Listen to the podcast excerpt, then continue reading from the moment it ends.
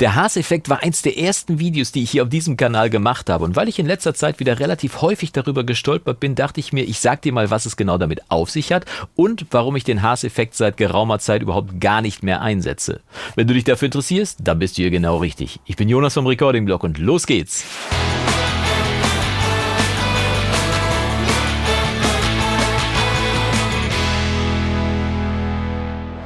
Tag und schön, dass du wieder eingeschaltet hast zu einem weiteren Video im Recording Blog. Und falls du neu hier sein solltest, ich bin Jonas vom Recording Blog und ich verrate dir in über 400 Videos Unmengen an Tipps und Tricks, die dir dabei helfen sollen, die Musik aus deinem Tonstudio zu Hause, ich finde Homestudio ist immer so ein bisschen blöder, pisseliger Begriff, ne? die dir also dabei helfen sollen, die Musik aus deinem Tonstudio zu Hause so gut klingen zu lassen, dass sie sich klanglich vor den Titeln im Radio nicht verstecken muss. Und falls du in Zukunft auch viele weitere Videos wie dieses hier sehen möchtest, dann klick schnell auf den Abo-Knopf hier unten und vergiss bei der Benachrichtigungsglocke nicht noch auf alle zu klicken, denn dann kriegst du immer einen Hinweis, wann hier das nächste Video erscheint. Ich liebe es ja, wenn äh, Tricks einen berühmten Namen haben. Wenn also zum Beispiel die New York Compression hat einen berühmten Namen oder der Abbey Road Trick hat einen berühmten Namen und eben auch der Haas-Effekt. Das sind alles drei Begriffe, die den Wissenden normalerweise Glücks, Glückstränen in die Augen zaubern, so muss man es schon fast sagen. Während ich aber New York Compression und Abbey Road Trick in nahezu jedem Mix benutze, ist der Haas-Effekt so ein bisschen hinten rübergefallen. Das hat zwei bestimmte Gründe. Die verrate ich dir gleich in der Session, dazu also später mehr. Schauen wir uns aber erstmal den Haas-Effekt an. Was ist denn damit eigentlich gemeint? Meint überhaupt? Wenn man sich vorstellt, dass man ein Monosignal hat, das man Stereo erklingen lassen möchte, dann kann man da verschiedene Methoden nutzen, unter anderem eben den Haas-Effekt. Und der Haas-Effekt macht sich dabei ein psychoakustisches Phänomen zunutze, das ich dir mal ein bisschen genauer erklären möchte. Falls du das überspringen möchtest, spring einfach ein Kapitel weiter, falls du das alles schon weißt. Jetzt aber mal eben zum Haas-Effekt. Also beim Monosignal kommen ja aus beiden Speakern aus einem Stereofeld, also wenn du zwei Speaker hast und ein Stereosignal hast, kommt aus beiden Speakern das exakt gleiche Signal. Und wenn es auch noch gleich laut ist, dann scheint es aus der Mono-Mitte zu kommen. Wenn man jetzt dieses Monosignal Stereo erklingen lassen möchte per Haas-Effekt, dann muss man einfach von diesen beiden Signalen, die ja auf beiden Seiten gleich sind, einfach eins ganz leicht verzögern. Ungefähr so maximal 20 Millisekunden. Wenn du das dann verzögerst, dann interpretiert unser Gehirn das nicht mehr als ein Monosignal, sondern als ein Stereosignal, weil es ja zeitlich verzögert an unseren Ohren ankommt. Jetzt bin ich gegens Mikro gestoßen. zeitlich verzögert an unseren Ohren ankommt und deswegen wird aus dem eigentlichen Monosignal ein Stereo wahrgenommenes Pfeil. Das darf dann aber nicht mehr als 20 Millisekunden auf einer Seite verzögert werden und bitte nur eine Seite verzögern. Wenn es mehr als 20 Millisekunden sein sollten, dann interpretiert unser Gehirn das als zwei Signale, nämlich als ein Hauptsignal und ein Delay und dann ist es eben nicht mehr dieser große Stereo-Effekt, klingt auch gut, ist aber eben nicht mehr der Haas-Effekt. Ich zeige dir jetzt gleich mal in der Session, wie du das genau da umsetzen kannst, verrate dir auch, warum ich den Haas-Effekt nicht mehr einsetze. Das hat nämlich zwei ganz besondere Gründe, aber ich gebe dir auch eine kostenlose Alternative an die Hand, die diese beiden Probleme, die ich dir gleich nenne, nicht hat. Und äh, darauf kannst du dich schon mal freuen. Falls dir dieses Video jetzt schon gefallen sollte, würde ich mich freuen, wenn du mir es zeigst über einen Daumen nach oben. Und wenn es dir nicht gefallen sollte, weißt schon, ne? zweimal auf Daumen nach unten klicken und hier auf das nächste Video. Aber wir gehen jetzt mal in die Session und ich bin schon sehr gespannt, ob du nach diesem Video den Haas-Effekt noch einsetzt oder die kostenlose Alternative. Also schauen wir mal. So, da sind wir schon in der Session und damit du mal einen Eindruck davon bekommst, wie der Haas-Effekt eigentlich klingt, bauen wir den am besten einfach mal nach. Und weil Studio One kein Delay-Plugin mitgeliefert bekommt, bei dem man die Delay-Zeiten für die linke und die rechte Seite getrennt einstellen kann, benutzen wir einfach mal das kostenlose Spaceship Delay, was ich hier mal reingeladen habe. Den Link dazu findest du unten in der Videobeschreibung, kannst du dir mal runterladen und dann in deiner DAW auch mal selber rumtesten, wie der Haas-Effekt bei dir eigentlich klingt.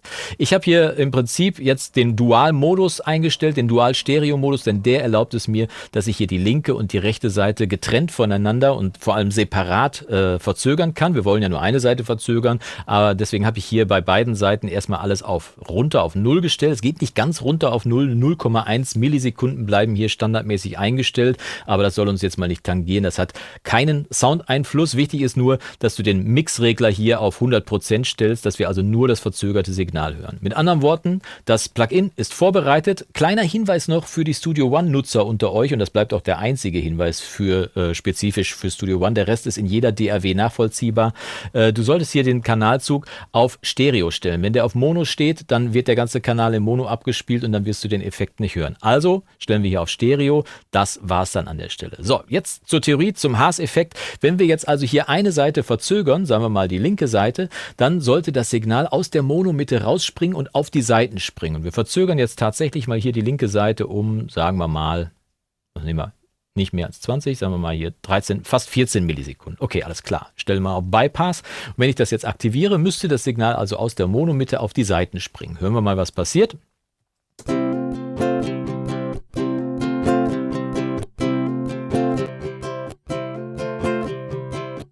Nochmal zurück.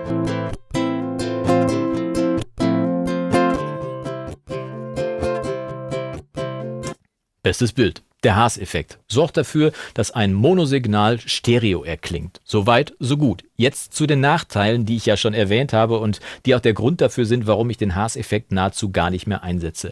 Zum einen sorgt der Haas-Effekt dafür, dass das Signal seitenlastig wird. Obwohl beide Seiten gleich laut sind und auch bleiben, sorgt dieser psychoakustische Effekt dafür, dass die Seite äh, wo nicht verzögert wird, ein kleines bisschen Überhand nimmt. In unserem Fall ist jetzt die äh, rechte Seite nicht verzögert. Mit anderen Worten, wenn ich den Haas-Effekt aktiviere, wirst du feststellen, dass das Signal trotzdem, obwohl beide Seiten gleich laut sind, aus der rechten Seite kommen, zu kommen scheint. Da ist die rechte Seite. Also aus der rechten Seite zu kommen scheint. Ich mache mal nochmal aus und achte mal darauf, dass das Signal tatsächlich jetzt rechtslastig wird. Das klingt so.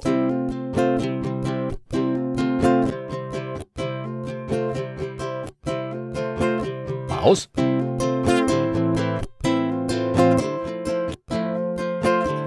Unser Hirn identifiziert nämlich die beiden Signale und nimmt äh, wahr, dass das rechte Signal, dass das ein bisschen früher ankommt am Ohr als auf der linken Seite. Dementsprechend glaubt es, dass es aus der rechten Seite kommt. Das kann man auch umdrehen. Wenn wir jetzt die linke Seite zurückdrehen komplett und die rechte Seite jetzt mal verzögern, wirst du feststellen, dass das dann halt von links kommen, äh, zu kommen scheint. Klingt so.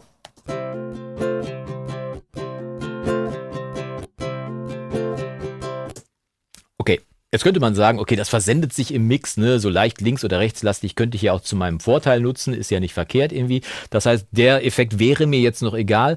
Aber jetzt kommt der größte Nachteil für mich im Prinzip und der ist, wenn du deinen Mix in Mono abhörst. Ich habe hier mal das Binaural Pan äh, Plugin reingeladen, mit dem kann ich nämlich hier wunderbar, wenn ich hier auf Mono klicke, dafür sorgen, dass der Mix in Mono erscheint. Ne? Ich kann hier die Stereobreite verändern irgendwie, wenn ich das möchte unbedingt, aber ich kann hier vor allem auch auf Mono schalten und das machen wir jetzt mal. Warte, ich stelle hier nochmal zurück auf 100.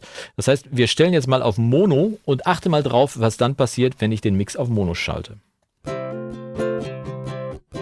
Alles gut? Hasseffekt.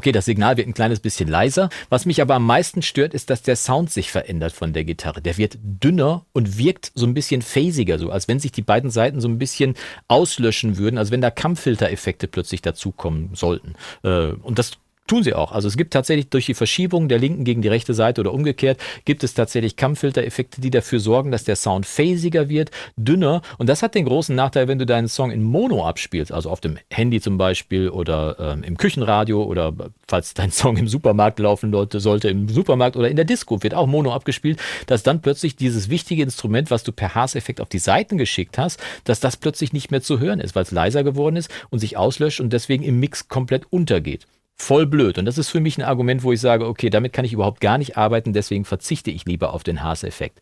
Unter anderem aber auch, weil ich nämlich sicher sein kann, dass es eine kostenlose Alternative gibt. Und die hast du hier auf dem Kanal bestimmt schon oft gesehen. Das ist nämlich der Wider von Infected Mushrooms. Dieses schöne kleine Plugin macht im Prinzip das gleiche, äh, äh, etwas Vergleichbares, sagen wir mal so, was der Haas-Effekt auch macht. Wenn ich hier die Breite auf 100% stelle, dann wirst du feststellen, dass auch mit dem Wider das Plugin, äh, also dieses Plugin, die Monoquelle in eine stereo klingende Quelle verwandelt. Machen wir mal. Aus.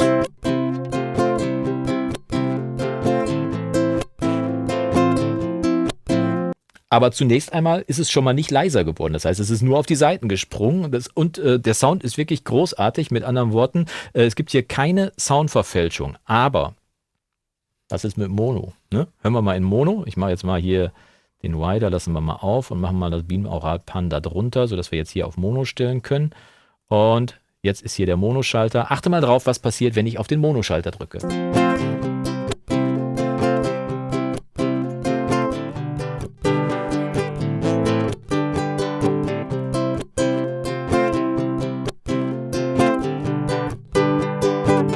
Okay, auch hier wird das Signal ein bisschen leiser, aber der Sound ändert sich 0 gar nicht. Und das finde ich großartig. Ich habe also einen verlässlichen Sound. Und wenn ich den Wider draufschmeiße, ich habe in Stereo ein schönes breites Stereobild, habe auf der anderen Seite aber den gleichen Sound von der Gitarre in Mono. Mit anderen Worten, keine Veränderung, keine Seitenlastigkeit und dementsprechend einfach ein äh, verlässlicheres Arbeiten.